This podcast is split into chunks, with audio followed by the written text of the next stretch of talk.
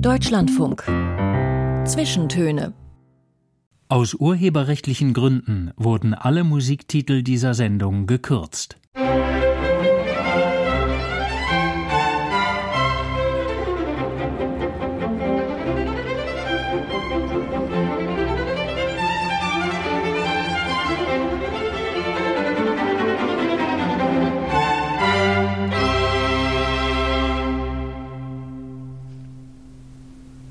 Zu denen begrüßt sie Florian Felix Wey und ich beginne die Zwischentöne mit einem, kann man glaube ich so sagen, berühmten Weltverbesserer des 19. Jahrhunderts. Der schrieb im Originalton, wer die Welt oder sein Milieu einen Lebensplan für sich wählen lässt, braucht dazu nichts anderes als affenhafte Nachahmungskunst. Wer seinen Plan für sich selbst aussucht, benötigt dazu alle seine Fähigkeiten. Ganz sicher hat mein Gast heute ihren Lebensplan, wenn sie denn überhaupt je einen gemacht hat, für sich selbst ausgesucht und nicht die Mitwelt darüber bestimmen lassen. Dafür sprechen alle Indizien ihres publizistischen Werkes. Herzlich willkommen, Ulrike Ackermann. Ich grüße Sie. Wer hat's geschrieben? John Stuart Mill, den ich sehr, sehr schätze, den ich auch nicht von Anfang an entdeckt hatte, also auch nicht während meines Studiums, sondern wesentlich später. Aber ich finde, er ist einer der interessantesten Köpfe, jetzt im Denken, aber auch von seiner Biografie her aus dem 19. Jahrhundert der, denke ich, einige der wichtigsten Texte zur Freiheit geschrieben hat. Der allerletzte Satz in Ihrem jüngsten Buch, das heißt Die neue Schweigespirale, ist eine Danksagung und die lautet wie folgt. Mein Dank geht an, dann kommen ein paar Namen und Thomas Mayer für die Fertigung des Schreibkabinetts, das meine Kopfarbeit sehr komfortabel unterstützt. Was ist das Schreibkabinett? Ich stelle mir irgendwas Hölzernes vor. Was absolut, ist das? Absolut, absolut. Mein Freund Thomas Mayer, den ich aus meinen Schulzeiten noch kenne. Der ist Schreiner und Architekt. Und der wusste, dass ich jetzt nun an meinem Buch sitze und wollte es mir behaglicher machen. Ich hatte früher so einen Computerschreibtisch, den man da auch auf Rädern hin und her schieben konnte. Und er hat dann in Handarbeit, es ist auch wirklich künstlerisch sehr, sehr gelungen, hat er mir eine Art Schreibtisch geschreinert, mhm. genau eingepasst zwischen Bücherregal und meinem eigentlichen Schreibtisch. Ich kann da also auch eine Lade rausziehen, da ist die Tastatur dann verschwunden und das sieht sehr, sehr schön aus, nicht aufdringlich und man hat dann nicht den Eindruck, dass der Computer und da, wo man sozusagen seine Gedanken hineingibt, schlecht aufgehoben, schlecht platziert ist, sondern sehr behaglich, sehr gut zum Denken, bequem und trotzdem ästhetisch. Sehr schön. Die Freiheit beinhaltet ja auch die Freizügigkeit. Und da fällt bei Ihnen beim Blick auf die Biografie schon auf, dass Sie seit Ihrer Schulzeit einem Ort mit Unterbrechungen treu geblieben sind. Das ist Frankfurt. Geboren sind Sie, glaube ich, in Mainz, aber aufgewachsen, studiert und heute wieder oder immer noch lebend in Frankfurt. Wo ist denn das Hessische in Ihrer Intonation? Puh ja, also ich bin, wie soll ich sagen, also ich bin natürlich in Frankfurt gelandet aufgrund dessen, dass mein Vater dann dort gearbeitet hat. Die allerersten Jahre verbrachten wir auch aufgrund seiner Arbeit, er ist Pfarrer gewesen, in einem rheinhessischen Winzerdorf, was mir auch wichtig war. Also Der fröhliche die, Weinberg sozusagen. So, ne? und die Verbindung zum Riesling, die ist also sehr, sehr früh gestiftet worden dadurch. In Wir, Kindertagen schon? Ja, ich habe als Kind, und das hat mir große Freude bereitet, mit einem kleinen Zinkeimerchen natürlich auch schon Trauben gelesen und damals wurde im Nachbarhaus in dem Bauernhof, die auch, auch Wein machten, stand ein riesengroßer Trog für die Trauben und die sind noch per Fuß gestampft, gestampft worden. Hatte, gekeltert mit dem Fuß. Richtig, richtig. Und ich war dann natürlich ganz kleines Mädchen, dann haben sie mich genommen und haben mich da reinge stellt und ich habe mit nackten Füßen auf diesen Trauben so rumgetrampelt. Das hat mir eine große Freude gemacht. Das ist wie und Matschen im, im, genau, am Strand Genau, sozusagen. genau. Und dieser Geruch und dann die Lese und auch die Aufregung, jetzt beginnt die Lese und so weiter. Also das sind alles Kindheitserinnerungen, die ich überhaupt nicht missen möchte. Aber zur Sprache zurück. Ich denke, das hat sehr wohl was mit meiner Muttersprache zu tun. Und meine Mutter und ihre Familie, die ist aus Ostpreußen.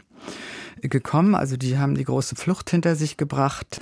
Und die Sprache meiner Großeltern, auch die Intonation und meiner Mutter, denke ich, die hat mich natürlich auch geprägt. Ja. Auch diese Form, ich meine, ich Ostpreußisch kann ich in der Form nicht, auch wenn mein Großvater ja meinte, wie geht's dir? Komm, Marielchen, willst du mit mir Kirschen pflücken? Also ja, solche das Sachen. Das ist aber völlig ausgestorben. Ne? Man hört es noch an ja. alten Tonaufnahmen, Deutsche Grammophon 1955, dann gibt's noch so Schauspieler, die das können, aber es äh, hört man gar nicht mehr. Ne? Ich, was ich sehr bedauere, also ich mag dieses Ostpreußische sehr und natürlich stirbt es aus. So, aber dann kommen andere Sachen. John Stuart Mill hat übrigens dieses Jahr 150. Todestag. Ist nicht der Grund, warum wir uns jetzt hier unterhalten, aber es ist sozusagen nochmal ein, ein Zeichen, sich mit ihm zu beschäftigen. Und in einem der vielen Bände, die sie mit herausgegeben haben, als sozusagen übergeordnete Gesamtherausgeberin, las ich, dass Mill mit 17 verhaftet wurde, weil er Flugblätter zur Geburtenkontrolle verteilt hat. Ja. Ja, aber interessanterweise jetzt nicht aus diesem Grunde, den man heute rückprojizierend äh, vermuten würde, wobei äh, Mill der erste große Feminist und Kämpfer für das Frauenwahlrecht und die Emanzipation der Frauen war. Aber damals war sein Anlass, er ist ja dann auch also Nationalökonom gewesen, nicht nur mhm. Philosoph, mhm. ist also der unglaubliche Zuwachs an Geburten und was das ökonomisch sozusagen bedeutet. Also dass vor allen Dingen in der Industriearbeiterschaft immer mehr Kinder, immer mehr Kinder. Was hat es dann für das Lohn, für die ganze Lohnstruktur äh, für Folgen? Und sozusagen aus ökonomischen Gründen sprach er sich für die Geburtenkontrolle aus. Mit 17? Ja, ja, mit 17, wenn man das auch sozusagen rückrechnet, könnte man ihn heute fast wie einen kleinen Professor schon bezeichnen. Also er hat mit drei, vier Jahren schon angefangen, er konnte Mathematik, sein Vater hat ihn erzogen, wäre auch ein sehr, sehr, sehr kluger Mann, ein Philosoph, ein Utilitarist und mit vier, drei, vier Jahren konnte er schon Latein, konnte Griechisch, hat ganz früh Sprachen gelernt, also Französisch und Deutsch im Übrigen auch. Er konnte sehr gut Deutsch, hat die Aha. ganzen Sachen im Original gelesen. Ein Wunderkind des 19. Jahrhunderts. Absolut. Absolut. Also man kann sich vorstellen, das war natürlich ein äußerst strenges Regime. Und man kann sich denken, dass das nicht ohne Krisen ja. abläuft, dass anderes zu kurz kommt. Also so die, die Gefühle und so mhm. weiter. Das ist vernachlässigt worden und er ist dann auch zweimal in ziemlich große Krisen hineingeraten. Und er hat aber sich sehr intensiv damit beschäftigt und die romantischen Dichter, also auch Coleridge und diese ganzen Leute, die haben ihm geholfen, auf seine Gefühle zu stoßen, sich mit seinen Gefühlen auseinanderzusetzen über die Literatur. Und er hat sich aus diesen Krisen dann auch rausgearbeitet, hat die auch sehr klug selbst reflektiert. Und er hatte nicht jetzt einen Psychoanalytiker neben sich sitzen, auch wenn übrigens Freud ihn sehr schätzte und seine Texte als Student übersetzt hat. Also dieser Zugang auf sich selbst, dass er gemerkt hat, die Vernunft ist nicht alles, die Ratio ist nicht alles. Also auch das Individuum ist auch in Konflikten und so etwas, das hat er am eigenen Leib gespürt. Die Vernunft ist nicht alles, auch die Musik gehört zum Leben dazu. Die Zwischentöne mit der Publizistin Ulrike Ackermann. Und jetzt nehme ich nochmal die affenhafte Nachahmungskunst aus dem Mill-Zitat auf und wende sie ganz woanders an, nämlich bei der ersten Musik, die Sie mitgebracht haben. Ein wirklich bekannter Titel. In meiner Generation, unserer Generation, haben wir ihn alle mehr oder minder schlecht zur Klampfe mitgejault oder gegrölt an Lager Feuern. Aber die Version hier ist wirklich anders. Also ich kannte sie gar nicht. Keine affenhafte Nachahmung, sondern ja was? The House of Rising Sun. Erzählen Sie, was hören wir jetzt? Ein Lied, das mich sehr geprägt hat. Also viele werden es in der ersten Version von Eric Burden kennen mit den Animals. Und ich habe aber besonders geliebt diese eher psychedelische Version von Frigid Pink und hatte mir dann auch tatsächlich meine allererste Single gekauft und die war in einem knalligen Pink und das war die Version Frigid Pink House of the Rising Sun und das mag ich sehr gern.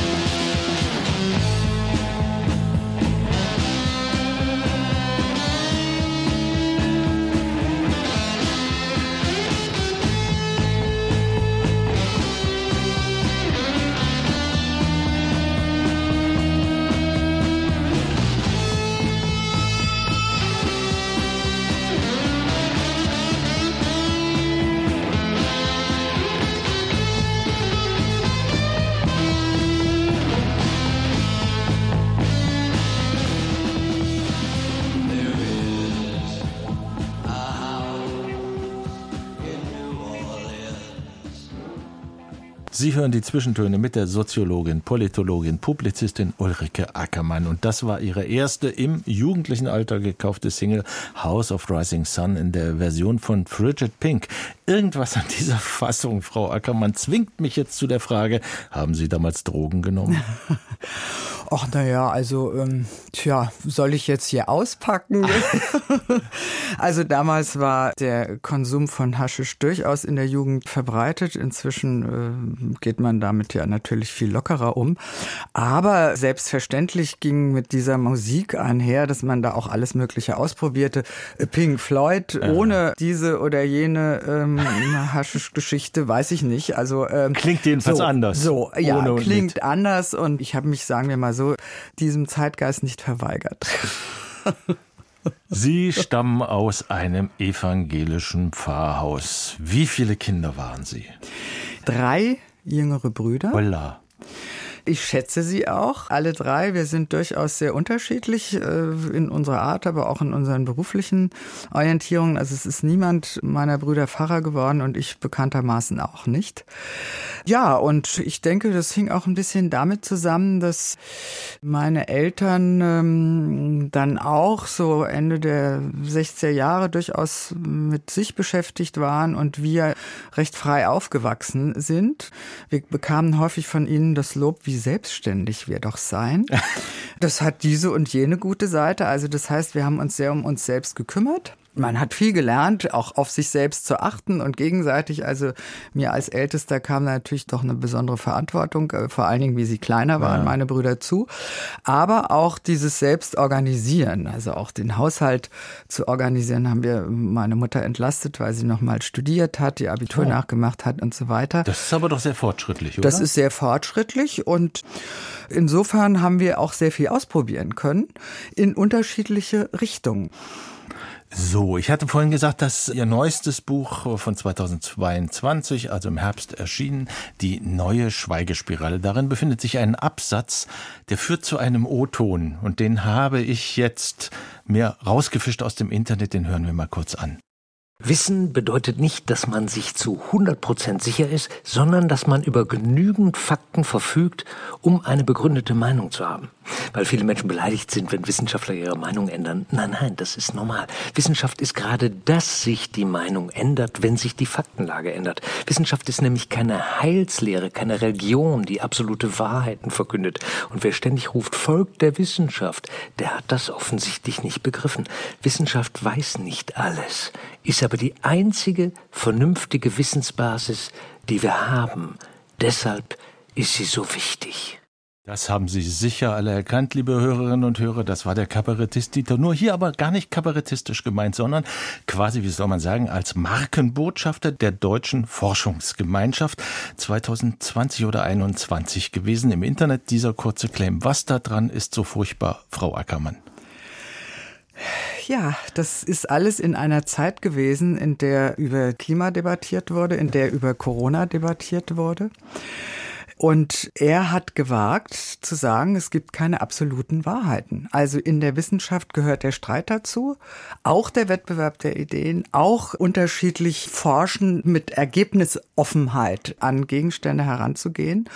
Und diese, das muss man sich mal überlegen, also diese Äußerung von ihm sorgte für einen Shitstorm, also nicht einen ganz gigantischen, aber doch der wahrgenommen worden ist, gegenüber der Deutschen Forschungsgesellschaft. Und Leute warfen ihm vor, weil sie auch seine anderen Sendungen gesehen nicht hatten, mögen. dass sie ihn nicht mögen. Er ist politisch unkorrekt. Er sagt Sachen zu Corona, den Umgang mit Corona, das passt nicht und so weiter und so fort. Also, dass er dann auf dieser ehrenvollen Seite der DFG die Möglichkeit hat zu sprechen, beziehungsweise für die DFG letztendlich äh, für deren Jahrestag zu werben, das hat also in dieser politisch korrekten korrekten Gemeinde solchen Unmut ausgelöst, dass sie ihn weghaben wollten. Und die DFG nahm unter dem Druck dieses Shitstorms diesen Einspieler heraus. Und das hat mir doch sehr zu denken gegeben. Deshalb habe ich das auch als Fallbeispiel in meinem Buch aufgegriffen.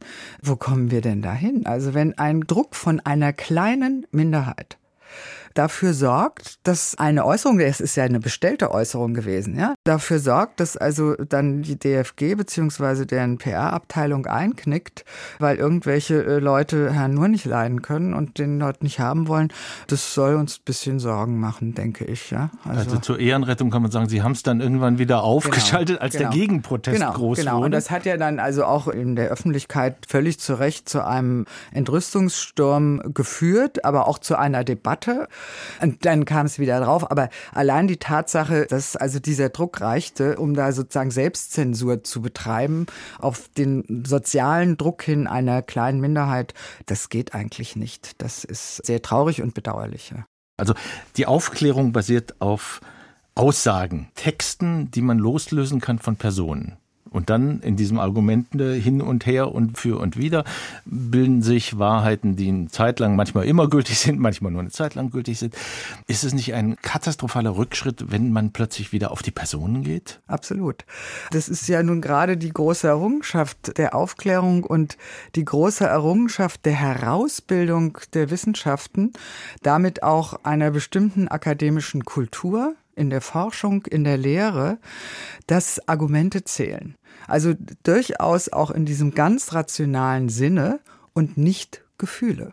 Also, dass Debatten auch von Gefühlen begleitet werden, das wissen wir alle. Aber jetzt vor allem im wissenschaftlichen Raum, aber eigentlich auch im politischen Raum und letztendlich im gesamten öffentlichen Raum der Debatte ist es über viele Jahrhunderte eben so weit gekommen, dass das Argument zählt. Das kann absolut streitig sein. Das Vortragen von Argumenten, das Reiben von Argumenten, durchaus auch mit Polemiken und so etwas aber dass man sich auf diese inhaltlichen Sachen eingelassen hat.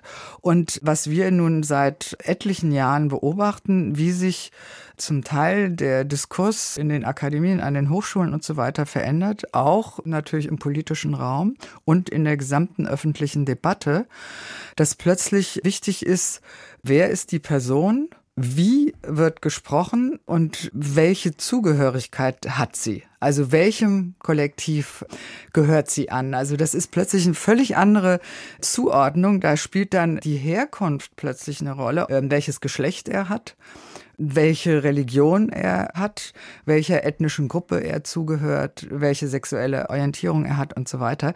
Das sind plötzlich Auswahlkriterien, dass eine Person in eine Runde geholt wird das ist plötzlich zum Kriterium geworden, auch wer wie forscht oder forschen darf. Also es gibt die Forderung, dass nur noch Frauen über sozusagen Geschlechtergerechtigkeit oder Ungerechtigkeiten forschen, weil sie ganz anders betroffen sind. Also dieser Begriff der Betroffenheit ist dann plötzlich im Zentrum oder dass nur Indigene über indigene Völker forschen dürfen oder nur Schwarze schwarze Gedichte übersetzen dürfen. Also wir sind da in ein Fahrwasser geraten, was mich sehr, sehr beunruhigt, wo plötzlich der rationale Umgang miteinander, der durchaus streitlustig sein kann, zurücktritt hinter Gefühlen, beleidigten Gefühlen, Befindlichkeiten und vor allen Dingen Gruppenzuordnungen und Zugehörigkeiten, die eben nichts mehr mit der Sache zu tun haben. Sie gehören einer Generation an, die eigentlich ja nicht mehr als Gruppe verhaftet werden wollte, oder? Stimmt das? Ja, und natürlich kann man sehen, dass das so gewissermaßen auch ein unglaublicher Rollback ist auf diese jahrhundertelangen Individualisierungsprozesse. Aber man muss sich immer wieder klar machen, wie lange es gedauert hat, wie viele Jahrhunderte, dass wir uns aus diesen Gruppenzugehörigkeiten, kollektiven Zuschreibungen emanzipiert haben. Also natürlich haben die Menschen früher in Horden gelebt, sie haben in Stämmen gelebt, sie haben in einer Ständegesellschaft gelebt. Und das hat ja nun Ewigkeiten gedauert und gerade im 19. Jahrhundert hat also dieser Individualisierungsschub nochmal eine ganz besondere Rolle gespielt, wie man auch sehr schön bei Norbert Elias immer nachlesen kann, aber auch von der Renaissance ausgehend, also dass die Menschen in ihrer Individualität wahrgenommen worden sind, Individualität überhaupt entstanden ist, ein Wert geworden ist. Das hat also so lange gedauert und was wir da jetzt beobachten, das ist ein absoluter Rückschritt. Das ist Wie erklären? Sie sich das denn mental? Ja, das hat ganz unterschiedliche Gründe. Also einmal leider, leider ist diese Entwicklung der sogenannten Identitätspolitik vor allem im Hochschulbereich, im akademischen Bereich unglaublich vorangekommen. Und das ist auch paradox. Also Ursprünglich sind diese Entwicklungen ausgegangen von diesen neuen sozialen Bewegungen. Also, dass sich äh, Menschen zusammengeschlossen haben, um gegen Diskriminierung und Ungerechtigkeit was ja gut ist. vorzugehen, was absolut richtig ist. Also das waren ganz zu Anfang, und das ist wie so eine Art Blaupause, waren das die Frauen, die Frauenbewegung, also auch aber schon im 19. Jahrhundert. Dann sind das später, vor allen Dingen bei uns mit in der Folge von 1968, haben auch bestimmte Taktiken, Strategien, die Schwulenbewegung beispielsweise aufgegriffen, auch von der Frauenbewegung. Dann andere weitere neue soziale Bewegungen, so nannte man das auch soziologisch, sind entstanden. Also für andere Minderheiten, also bis heute, also die ganze Queer-Community und so weiter und so fort. Natürlich ethnische Minderheiten, auch religiöse Minderheiten. Das ist ja auch eine Emanzipationsgeschichte, dass diese Minderheitenrechte zugebilligt worden sind, erstritten worden sind, auch in unsere ganzen Verfassungen eingegangen sind über die Jahrhunderte. So, aber, und da ist dann der Punkt, dass man genau schauen muss, wie das umkippen kann, dass also aus dem guten Ansinn, dem guten Anlass plötzlich eine ideologische, identitäre Verfestigung entsteht. Dass sozusagen die Merkmale nur noch gelten, die dieser Gruppe zugeschrieben werden. Dass Essenzen fast metaphysisch Gruppen zugeschrieben werden. Also es gibt eine besondere Essenz und einen ganz besonderen Wert und einen unhintergehbaren Erfahrungsraum, den niemand anders teilen kann. Was weiß ich von der schwarzen Community, von der Queer Community und so weiter und, und so fort. Und das ist quasi auch ganz oft angeboren. Ich kann nicht in die Gruppe rüberwechseln. Also ich kann nicht plötzlich sagen, ich fühle mich als weißer Mann der schwarzen Community irgendwie durch Literatur, Erlebnisse und sowas verbunden. Nein, ich kann es nie sein. Ja, ja, und das ist natürlich nicht nur ein Riesenproblem, sondern man muss sich mal klar machen, wie reaktionär das ist. Also es hat über Jahrhunderte gebraucht und große, große Kämpfe, die auch wirklich auch zum Teil blutig waren, die haben dafür gesorgt und äh, möglich gemacht, dass sich ein Verständnis bei uns in den westlichen modernen demokratischen Gesellschaften durchgesetzt hat, dass jeder und jede vor dem Recht gleich ist, und zwar unabhängig von Hautfarbe, unabhängig von ethnischer Zugehörigkeit, unabhängig von Geschlecht oder Religion oder ähnlichem. Alle werden vor dem Recht gleich behandelt, auch wenn es natürlich immer noch Gerechtigkeitslücken gibt und auch Diskriminierung, das will ja keiner in Abrede stellen. Aber das ist ein Grundprinzip. Und mit dieser Identitätspolitik wird dieses Gleichheitsprinzip radikal in Frage gestellt. Und da finde ich, muss man ganz klar diese Angelegenheit benennen und auch klar sagen, wie rückschrittlich das ist, auch wenn es in fortschrittlichem Gewande daherkommt. Das werden wir sicher noch vertiefen in der nächsten Stunde. Die erste halbe Stunde ist zu Ende. Hören wir zu diesem Ende der ersten halben Stunde eine Musik. Man könnte jetzt auch sagen, die ist auch jugendbewegt, denn der Komponist war gerade mal 21 Jahre alt, als er das schrieb. Dixit Dominus von Georg Friedrich Händel. Es singt daraus Julia Lezhneva die Arie Tecum Principium, Pfarrhaus Psalmvertonung. Haben Sie solche Musik auch neben Frigid Pink gehört im Pfarrhaus? Ganz früher natürlich Bach, viel Bach. Aber Händel weniger, den habe ich sehr viel später entdeckt.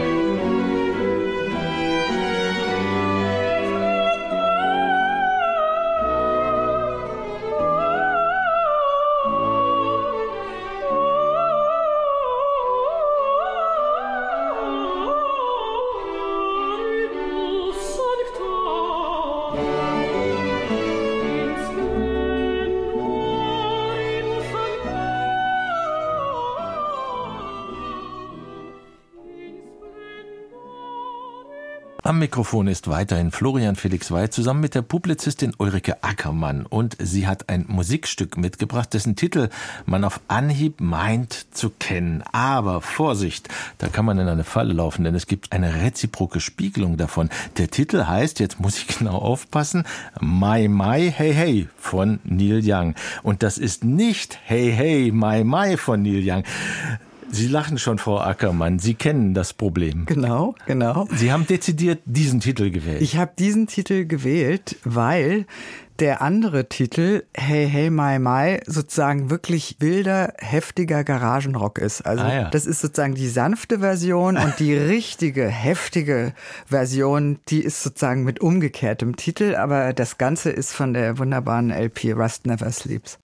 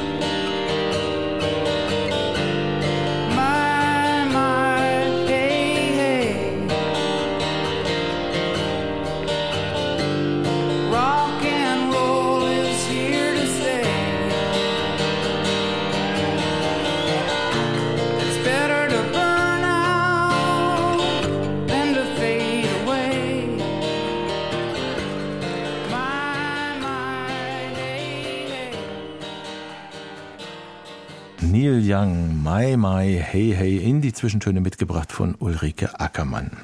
Es folgt tatsächlich gar keiner Planung, sondern ist dem Zufall geschuldet, dass diese Zwischentöne am 13. August stattfinden, dem Tag des Mauerbaus. Vorhin habe ich erzählt, John Stuart Mill ist mit 17 verhaftet worden wegen Flugblätter verteilen und Sie, Frau Ackermann, saßen auch mal im Gefängnis wegen eines ähnlichen Delikts.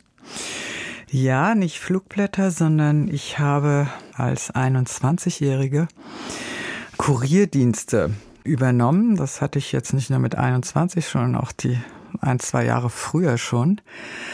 Nämlich Material nach Polen gebracht und vor allen Dingen auch in die Tschechoslowakei. Von welchem Zeitraum reden wir gerade? 70er, wir reden, 80er Jahre? Ja, Ende der 70er Jahre. Und das war die beginnende Zeit der Bürgerrechtsbewegung, also vor allen Dingen in Polen. Also das war ein Komitee zur gesellschaftlichen Selbstverteidigung, KOR. Das war die Ursprungsform, aus der dann die Solidarność mhm. ähm, über die Jahre entstanden ist. Und parallel in den anderen Ländern, also in Ungarn, vor allen Dingen auch in der Tschechoslowakei, hat sich die Charta 77 konstituiert. Václav Havel ist damit natürlich verbunden, viele andere. Und äh, ich war in Frankfurt schon recht früh politisch aktiv und hatte auch ganz enge Verbindungen zu Leuten aus dem Exil. Und wir hatten damals interessanterweise ein Komitee gegründet, Freiheit der Wissenschaft, mhm. Kunst und Literatur in Ost und West und haben Veranstaltungen dazu auch gemacht. Wolf Biermann war dann da auch eingeladen, übrigens auch Rudi Dutschke und Adam Michnik, wenn er mal kurz nicht mhm. im Gefängnis saß und so weiter. Und ich dachte damals, dass es nicht ausreicht, dass man nur auf einem Podium äh, sich für diese mhm. Freiheit einsetzt, sondern dass das auch ein bisschen tätiger vonstatten gehen muss. Und das ist damals aus ganz Europa ähm, sind äh, zum Teil LKWs, zum Teil Busse umgebaute VW-Busse jeweils nach Prag oder nach Warschau sonst wie gefahren. Und nach Prag, das war dann ein doppelter Boden in diesem, äh, ähm, in diesem Auto. Und äh, das ging auch zweimal gut. Ich habe das einmal gemacht mit Matthias Bells, mit dem mit Kabarettisten, Kabarettisten Matthias Bells.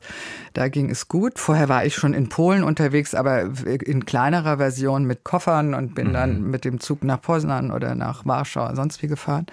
Und habe dann Manuskripte auch rausgeschmuggelt, die dann in der mhm. Kultur da in Paris veröffentlicht veröffentlicht worden sind und so weiter.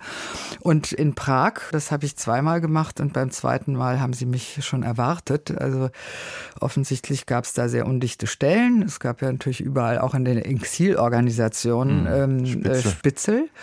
Und die äh, haben mich dort erwartet und haben mich dann verhaftet. So, und das war es dann erstmal mit der Freiheit. Sie lachen jetzt, aber wenn ich mir das als 21-Jährige vorstelle, hat man doch die Vorstellung, um Gottes Willen, komme ich hier wieder raus? Natürlich. Also ich dachte auch, ich komme da nie mehr wieder raus. Äh, Sie haben dann auch eigentlich schon auch in den Verhören mir suggeriert, dass der Prozess vorbereitet wird und ich hätte laut Anklageschrift dann fünf Jahre mindestens gekriegt, weil ich natürlich eine feindliche Agentin mhm. war. Das war damals die Bezeichnung. Vor allen Dingen hielten sie mich für eine Top-Agentin äh, Jimmy Carters. Ach Gott. Ja, weil ich auch in Polen unterwegs ja, gewesen ja. bin. das wussten Ost die. Das wussten das, die. Das kam dann, also ich ja, war eine, eine Woche in Isolationshaft. Erst hatte ich natürlich, war ich in Untersuchungshaft und hatte da immer sehr lange strapaziöse Verhöre und dann war ich eine Woche in Isolationshaft und war dann im Rosinje, mhm. also das ist das große, auch für die politischen Gefangenen das Gefängnis gewesen.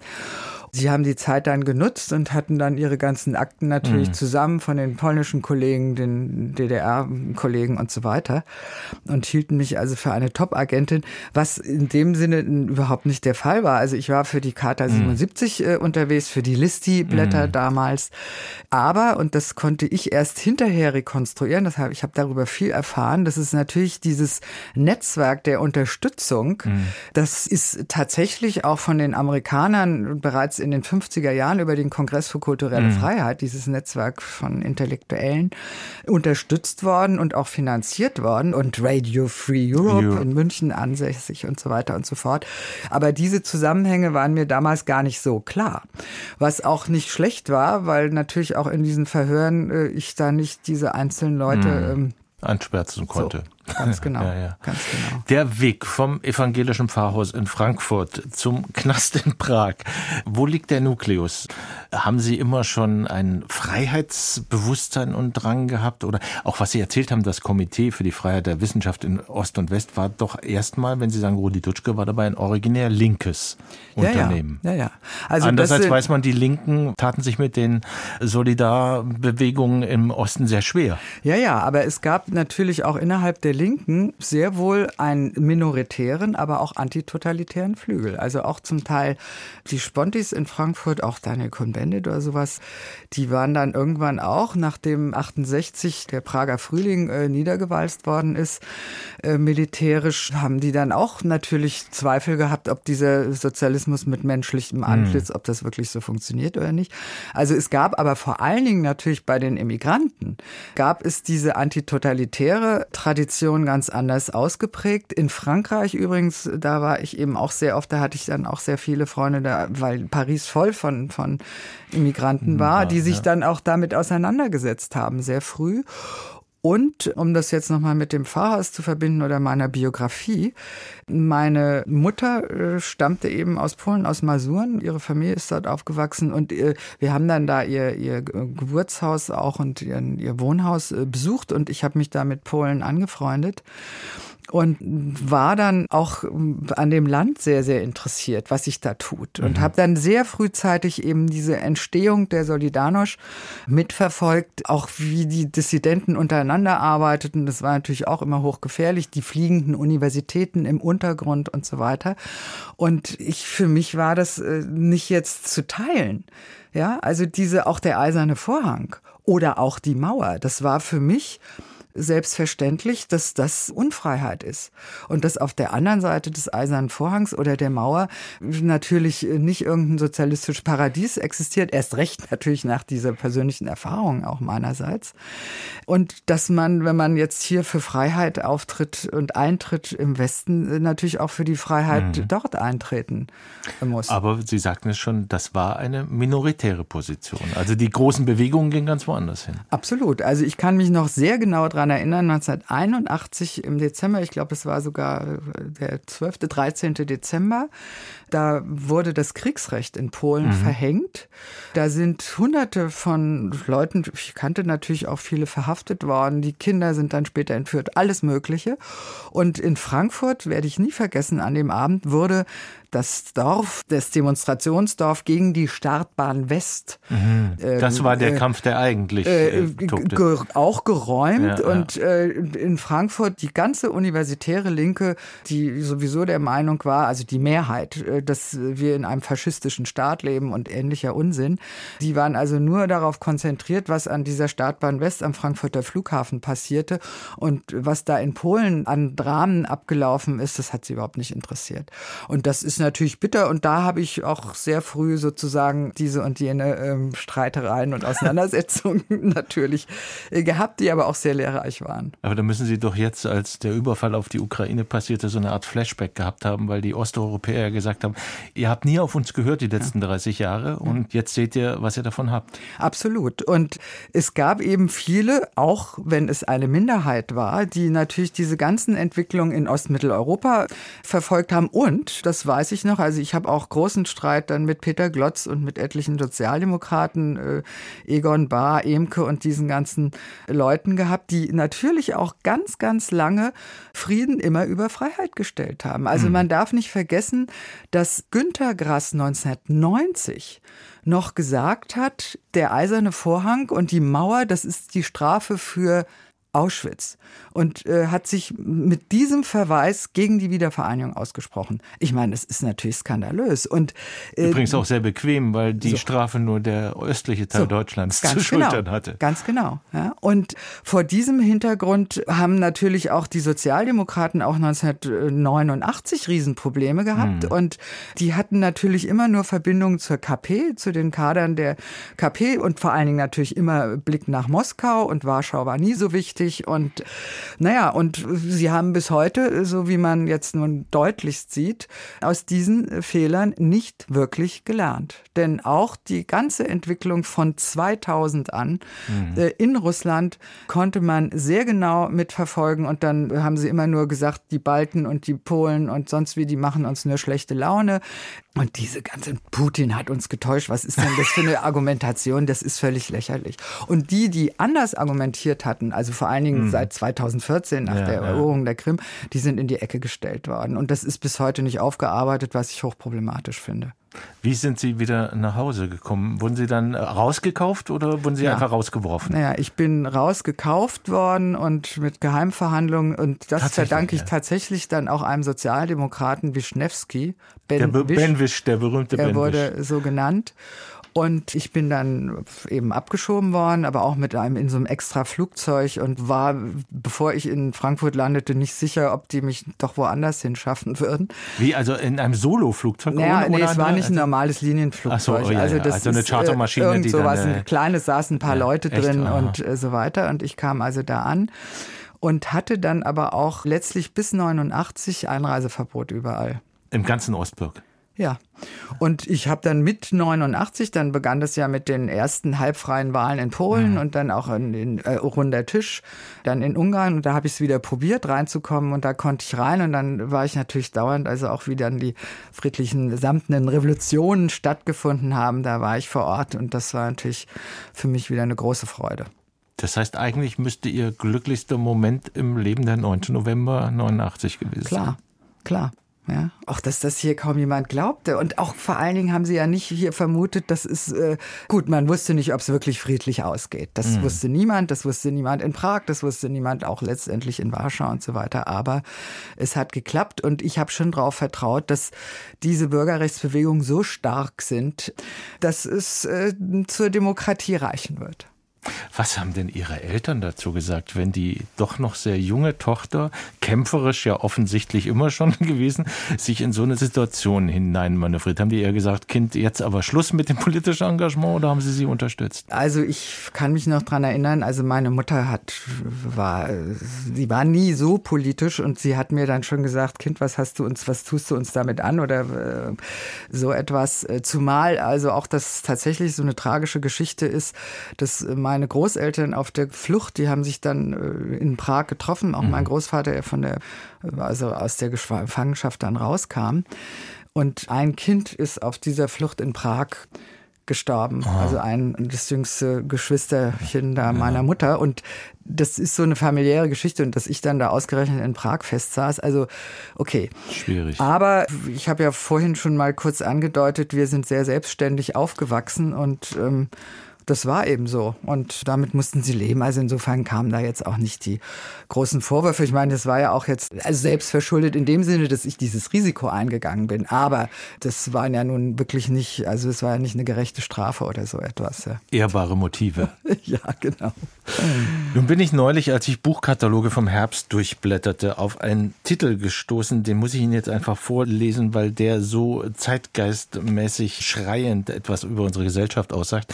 Dieses Buch, das da erscheint im Herbst, heißt Scheiß auf Self-Love, gib mir Klassenkampf. Oh.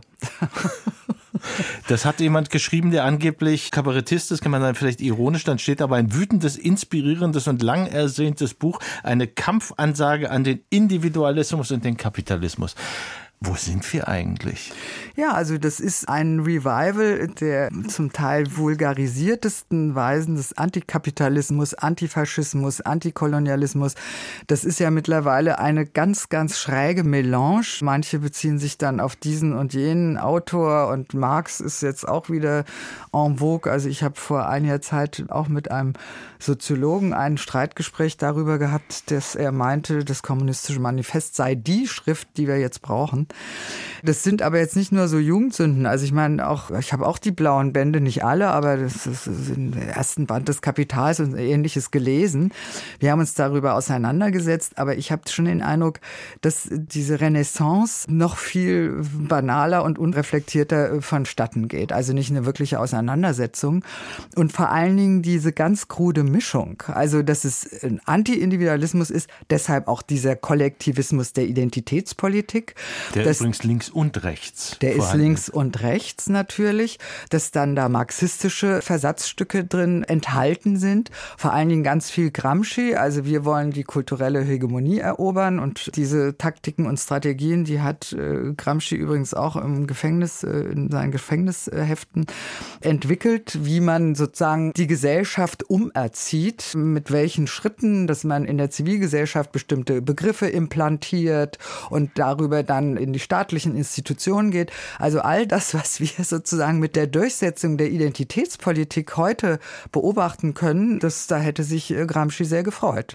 Und es ist eben so eine ganz krude Mischung. Ja, bisschen Marxismus, bisschen Konstruktivismus, bisschen, ja, also äh, bisschen natürlich auch emanzipatorische Begrifflichkeiten und Gesellschaftskritik ist ja en vogue, finden alle gut und gegen Ungerechtigkeit sind wir auch alle. Aber sie sehen nicht, äh, wie dann sozusagen das Kind mit dem Bade ausgeschüttet wird.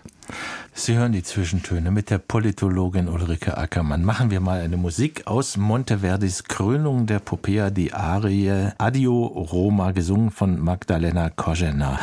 Was verbinden Sie damit? Ich bin auf Magdalena Kojena gestoßen über ihre großartigen Interpretationen von Händel-Arien und finde, dass sie eine ganz wunderbare Stimme hat und habe genau dieses Lied äh, gehört von ihr. Das war also aus Monteverdis Krönung der Popea in Frankfurt und ihr Mann Simon Rattle saß in der ersten Reihe und war immer noch, obwohl sie sich ja nun gut kennen, äh, verheiratet sind, arbeiten zusammen, ganz gerührt und ich finde völlig zu Recht, weil sie ganz großartig singt.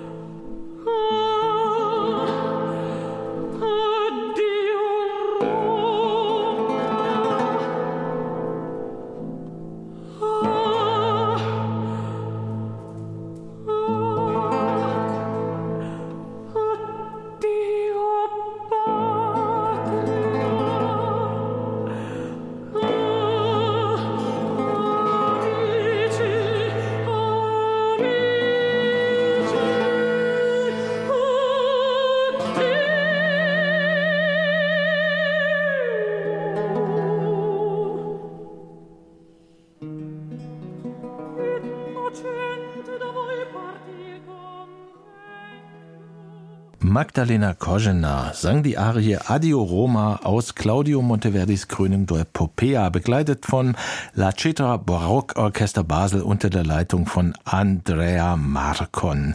Ein Musikwunsch von Ulrike Ackermann in den Zwischentönen. Freiheit, Liberalismus, John Stuart Mill. Ich diagnostiziere jetzt mal, es gibt derzeit zwei Richtungen des politischen Liberalismus dieser Tage, nämlich Anarchie oder Rückzug. Anarchie, alles muss erlaubt sein.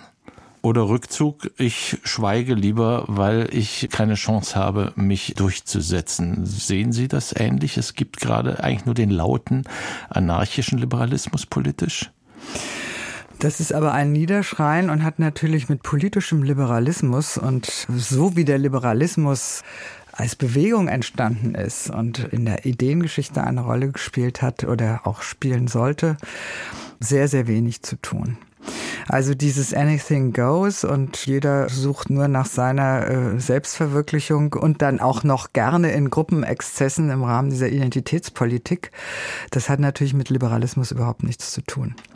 Natürlich, also seinen Lebensweg selbst in die Hand zu nehmen, zu wählen, die Pluralität der Lebensstile, der Lebensweisen. Das sind natürlich diese großen Prinzipien, die nicht nur in den Verfassungen garantiert sind, sondern die wir auch über die Jahrhunderte und vielleicht gerade so im letzten Jahrhundert auch nach den Erfahrungen der Diktaturen, Nationalsozialismus, Faschismus und Kommunismus zustande gebracht haben nach 45, dass diese Freiheiten plötzlich in Frage gestellt werden und Freiheit völlig anders aufgefüllt wird, dass nur also ich mich verwirklichen will mit äh, meinem Inneren und meiner Agenda und äh, dass es die Freiheit der anderen dann überhaupt noch kaum eine Rolle spielt, das ist natürlich fatal. Ja.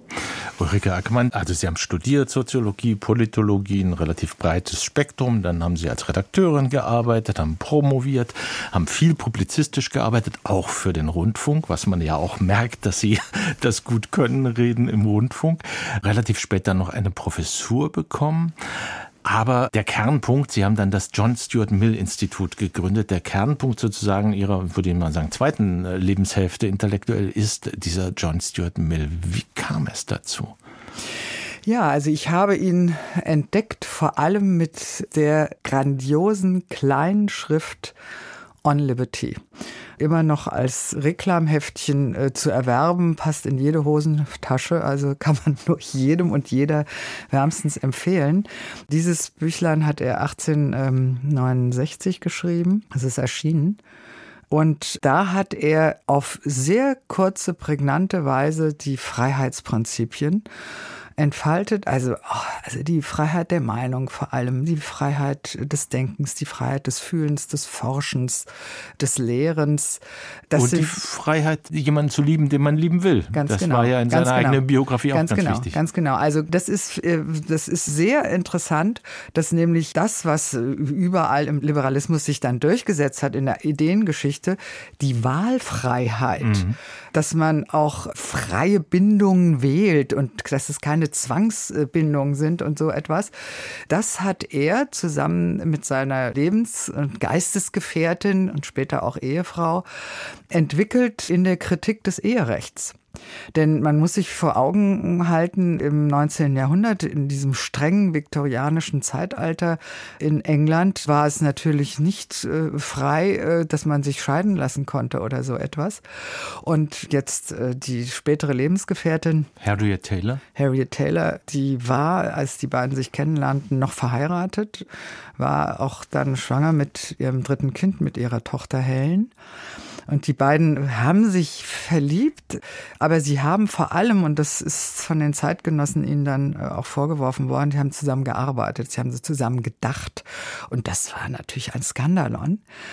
Und sie haben auch ihre eigenen Erfahrungen natürlich verarbeitet. Also nicht jetzt in nur subjektiven, beleidigten äh, Berichten über ihre verletzten Gefühle oder so etwas, sondern auch sehr soziologisch die Strukturen äh, der Geschlechterverhältnisse, der Herrschaftsverhältnisse generell in den Blick genommen, analysiert und haben dann eben mit der Auseinandersetzung mit dem Eherecht daraus diese allgemeinen Prinzipien der Wahlfreiheit, wie man sein Leben in die Hände nimmt, welche Weggabelung man wählen kann, sei das mit wem man lebt, äh, welchen Beruf man wählt und so weiter und so fort. In der Zeit damals dürften die Frauen auch noch nicht studieren. Also das darf man alles nicht vergessen. Und Harriet Taylor hat auch alles im Selbststudium sich angeeignet, unglaublich viel gelesen. Sie war eine beliebte und bekannte Salonière. Und äh, die beiden haben dann die ganzen Entwicklungen in Frankreich beobachtet, sind ganz viel nach Frankreich gereist, weil da nach der Französischen Revolution natürlich auch zum Teil ein anderer Geist herrschte und so weiter. Also haben sich davon inspirieren lassen, aber haben über Freiheit geschrieben, auch aus der Erfahrung der Unfreiheit heraus. Sie haben sich entschlossen, in den, es ist nicht die gesammelte Werke, die Sie herausgegeben haben, das wäre zu viel, ausgewählte, ja, ausgewählte fünf dicke Bände. Ja. Und da haben Sie sich entschlossen, bei diesem On Liberty, über die Freiheit, dieses berühmte Schrift, Harriet Taylor mit als Autorin aufzuführen. Ja, denn Sie haben diese Schrift zusammengeschrieben, gemeinsam geschrieben. Und äh, das merkt man auch. Also wenn man die Texte vergleicht, das ist ein bisschen gefälliger. Also Harriet Taylor mhm. konnte gut schreiben. Sie hatte vorher auch einen schon Text über Toleranz, auch über Frauenemanzipation geschrieben. Und sie haben tatsächlich an diesem Text gemeinsam gearbeitet, die Ideen zusammengetragen und auch immer wieder gemeinsam redigiert. Und ich fand das natürlich unsäglich, dass diese Schrift immer nur John Stuart Mill zugeeignet worden ist. Und das hatte damals ganz strategische, auch äh, sozusagen äh, Marketinggründe. Mhm dass eine Frau in der Form auch da nicht so publiziert Deswegen gab es George Sand. So, Genau. Es war ja auch ein Pseudonym. Übrigens haben die beiden auch Georges ähm, Chant äh, sehr geschätzt, die Sachen natürlich auch von ihr gelesen. Und Mill war natürlich eine Marke. Also mhm. Mill hatte schon viel geschrieben.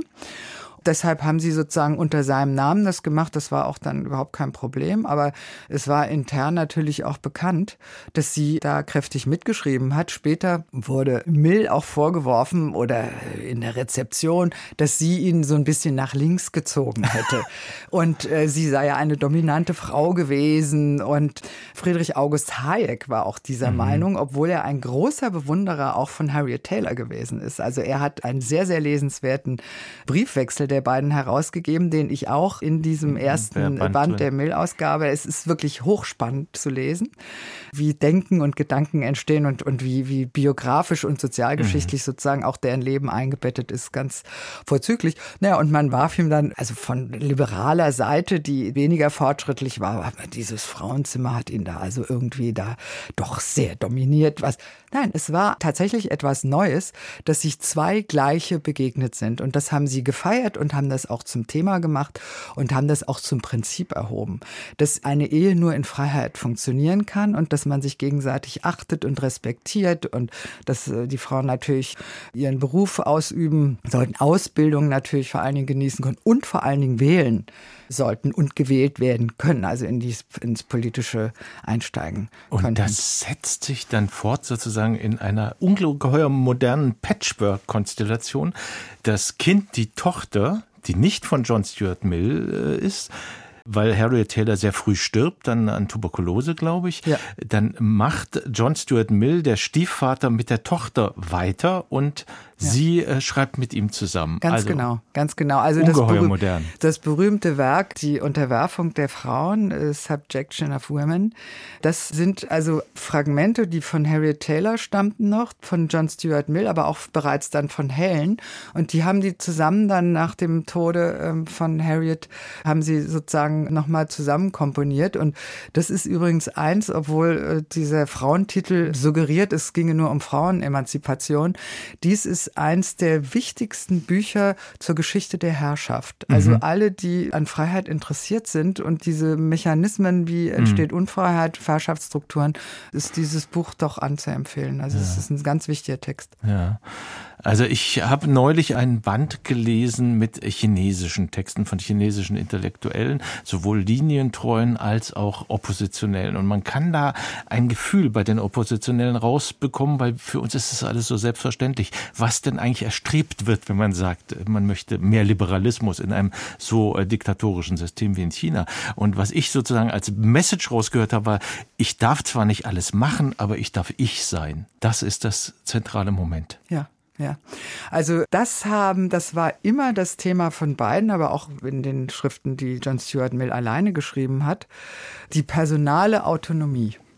Selbstbestimmung ist für ihn ein ganz zentraler wert gewesen und zwar jetzt nicht nur für die eigene Herausbildung der Persönlichkeit. Er war ja ein großer Fan und begeisterter Leser von Wilhelm von Humboldt und Wilhelm von Humboldt hat ja diesen programmatischen Satz gesagt, zur Entfaltung der Persönlichkeit gehört die Freiheit. Mhm. Ja, und das hat er sich sozusagen auch zum Programm gemacht.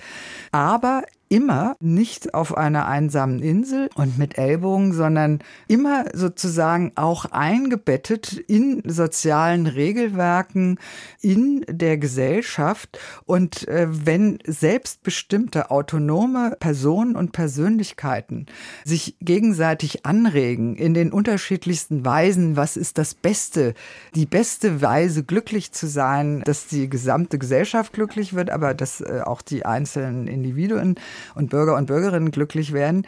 Das ist sozusagen ein reziprokes Verhältnis, das also das persönliche Wohl, die Selbstbestimmung natürlich auch damit Gemeinsinn generiert und alle von diesen unterschiedlichen Experimenten, Lebensexperimenten und Erfahrungen profitieren und sich weiterentwickeln. Also er hat schon auch immer diese gesellschaftliche Entwicklung als Progress gesehen, dass die Gesellschaft in der Lage ist, reifer zu werden, sich höher zu entwickeln. Also das ist klassisch in dieser mhm. aufklärerischen Tradition des Fortschritts, auch wenn er durchaus Rückschläge, Irrationalitäten und so etwas alles natürlich gesehen hat. Aber eine Gesellschaft und und ein Staat und eine Demokratie ist nicht wirklich reif und gut, wenn das kleine Menschen sind, hat er irgendwann mal gesagt. Nein, das müssen äh, große, reife ja, Menschen sein. Ja, Persönlichkeiten. Insofern ist für ihn Bildung natürlich was ganz, ganz Zentrales und Bildung zur Persönlichkeit, aber auch Bildung von Wissen.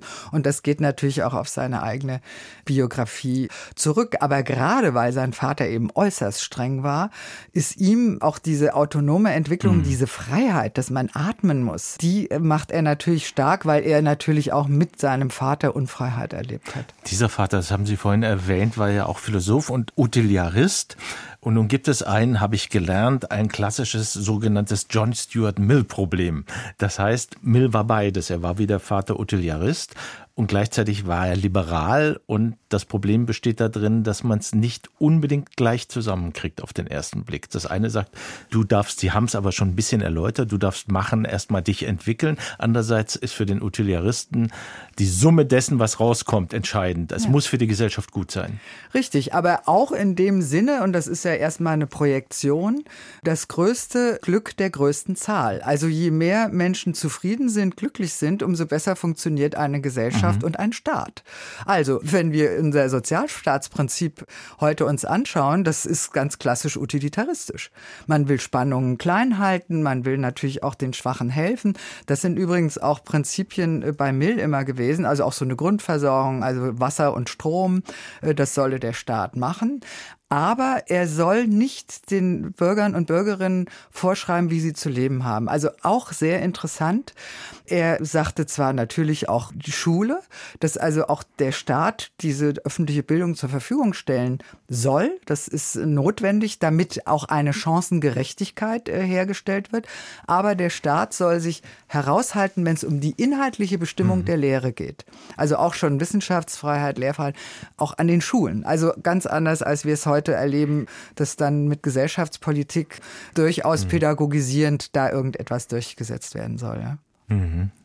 Gerhard Schulze, der Soziologe, der ist, glaube ich, auch bei Ihnen im Kuratorium des John mhm. Stuart Mill Instituts, hat mal einen schönen Satz gesagt. Freiheit bedeutet keineswegs Aufhebung von Ordnung, sondern Erlaubnis zur Ordnung eigener Wahl.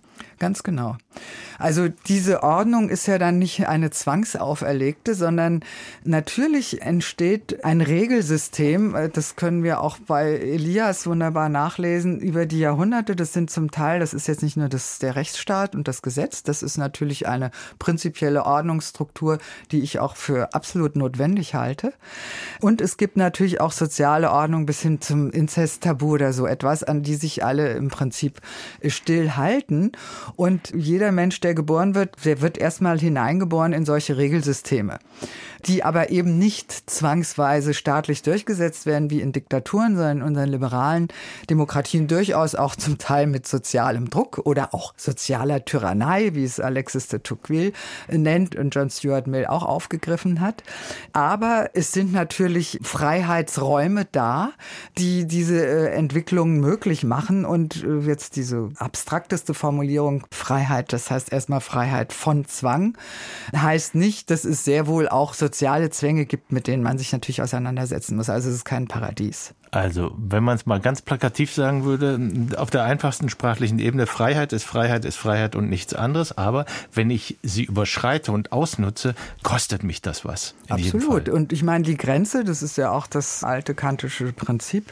Also meine Freiheit endet da, wo die Freiheit meines Gegenübers, anderer Person oder Dritter beginnt. Und das wiederum ist das berühmte Schadensprinzip, auf das John Stuart Mill auch gerade in dieser programmatischen Schrift über die Freiheit hingewiesen hat. Wenn ich andere schädige, da hört meine Freiheit auf und das sind dann auch staatsinterventionistische äh, Momente, also dass dann natürlich auch der Staat die Freiheit seiner Bürger schützt vor Feinden von außen und so weiter und so fort. Das sind also so Grundprinzipien, die natürlich einzuhalten sind. Ils sont plus de 2000 et je ne vois que deux. La pluie les a soudés, semble-t-il, l'un à l'autre. Ils sont plus de 2000 et je ne vois que deux. Et je les sais qui parlent. Il doit lui dire je t'aime, elle doit lui dire je t'aime. Je crois qu'ils sont en train de ne rien se promettre. Ces deux-là sont trop maigres pour être malhonnêtes. Ils sont plus de 2000 et je ne vois que deux. Et brusquement ils pleurent, ils pleurent à gros bouillons, tout entourés qu'ils sont d'adipeux en sueur et de bouffeurs d'espoir qui les montrent du nez. Mais ces deux déchirés, superbes de chagrin, abandonnent aux chiens l'exploit de les juger. Jacques Prell Orly mitgebracht in die Zwischentöne von der liberalen Publizistin Ulrike Ackermann. Als die Musik lief, sagten sie, das passt jetzt wie die Faust aufs Auge. Warum? Naja, das Leben macht keine Geschenke und man kann daraus eine depressive Note ziehen oder zur Freiheit gehört eben auch, dies zu wagen, neue Versuche zu starten, eben diese Lebensexperimente, äh, von denen John Stuart Mill und Harry Taylor auch gesprochen haben. Aber das heißt keine Garantie auf absolute Sicherheit, auf Gelingen oder sonst etwas. Es ist ja mit der Freiheit zum Teil so, dass es auch tierisch anstrengend ist, mhm. Man damit manchmal auch alleine steht, gerade wenn man sich vorwagt und sozusagen aus dem Zeitgeist rausspringt und etwas Neues versucht. Das haben ganz viele Wissenschaftler und Wissenschaftlerinnen früher ja auch schon mhm. erlebt. Aber das ist in jedem individuellen Leben so. Wenn man nicht etwas wagt, dann, es klingt so banal, dann kann man auch nichts gewinnen. Und das Lied ist natürlich auch dramatisch, aber ich mag Jacques Brel sehr gerne. Und ich finde, er hat so diese Sachen da sehr schön immer auf den Punkt gebracht. Nun sind Sie, Ulrike Ackermann, als Publizistin im Sachbuchbereich tätig. Zum Sachbuch würde fast noch gehören, aber geht schon leicht ins Romanhafte rein, die Biografie. Und ich frage mich, warum schreiben Sie keine Biografie über Harriet Taylor? Ich wüsste nicht, dass es eine gibt. Die Frau von John Stuart Mill, so eine interessante Person. Tja, das ist jetzt irgendwie ein Tipp, den Sie mir geben, also Sind Sie wenn nie ich drauf irgendwann gekommen? Zeit habe. Drauf- nein, nein, nein, bin nein. ich bin ich nicht drauf gekommen. Also ich bin ja Wir suchen doch nach Sie. Frauengestalten, Ja, ja, die das ja, repräsentieren, schon im 19. Jahrhundert, diesen Freiheitsdrang, diese Selbstbestimmung, Ja, diesen, diesen Kampf um. Mündigkeit und diese Augenhöhe zu ihrem. Ehemann. Also das ist äh, eine gute Idee. Vielleicht mache ich es auch, wenn ich Zeit habe.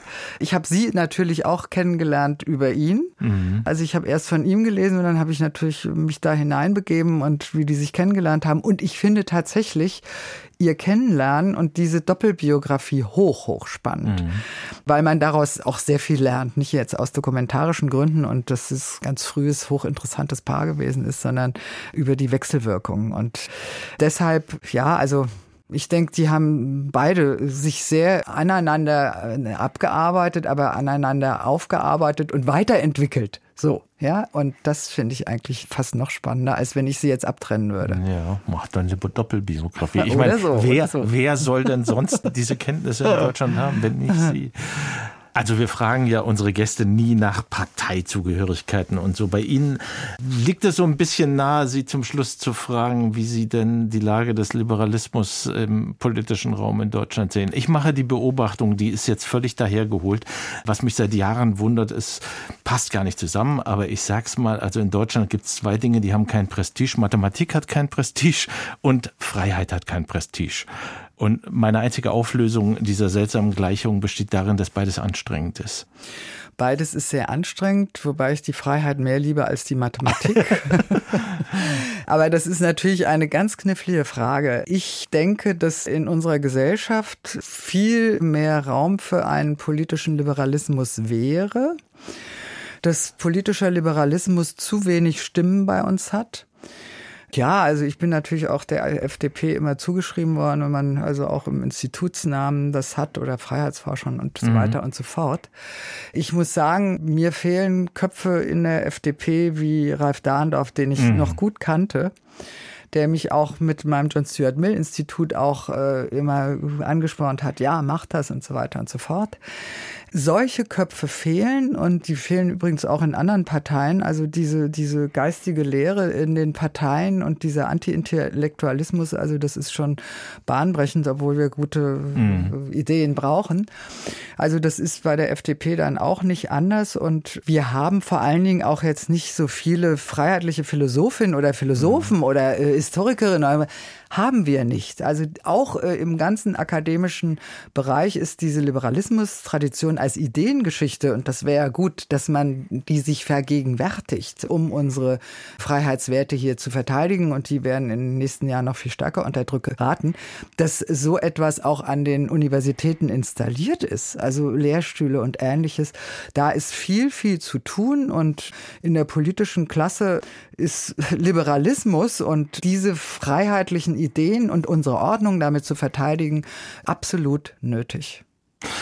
Die letzte Musik, Frau Ackermann. La Folia, ein spanisches Volkslied von Rodrigo Martinez um 1490.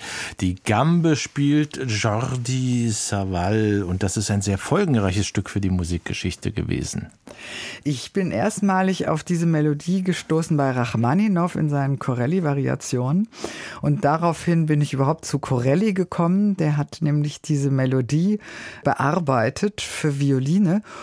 Mit den ganzen Recherchen bin ich eben auf dieses Volkslied gestoßen, La Folia. Und ich finde, das gibt so richtig Kraft und macht Lust, dass man etwas wagt und weitermacht und auch in schlechten Zeiten sozusagen sich selbst bei der Stange hält und andere auch. Das ist doch wunderbar. Das waren die Zwischentöne mit Ulrike Ackermann.